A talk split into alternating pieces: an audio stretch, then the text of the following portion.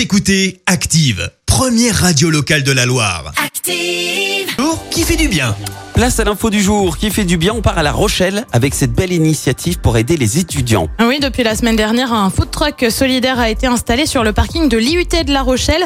Euh, Ce camion sera désormais présent tous les mardis et vendredis à 18h30 pour aider les étudiants qui font face à la précarité. Euh, Ce food truck a vu le jour grâce à Audrey, à sa maman Liliane et à Luc, un étudiant. Ils se sont fournis auprès de la banque alimentaire pour la moitié des repas. Pour le reste, ils ont fait appel à des fermes solidaires qui donnent leurs récoltes pour en planter de nouvelles. Le camion reviendra donc deux fois par semaine sur le parking de l'université. 80 repas chauds sont distribués aux étudiants et tout ça gratuitement.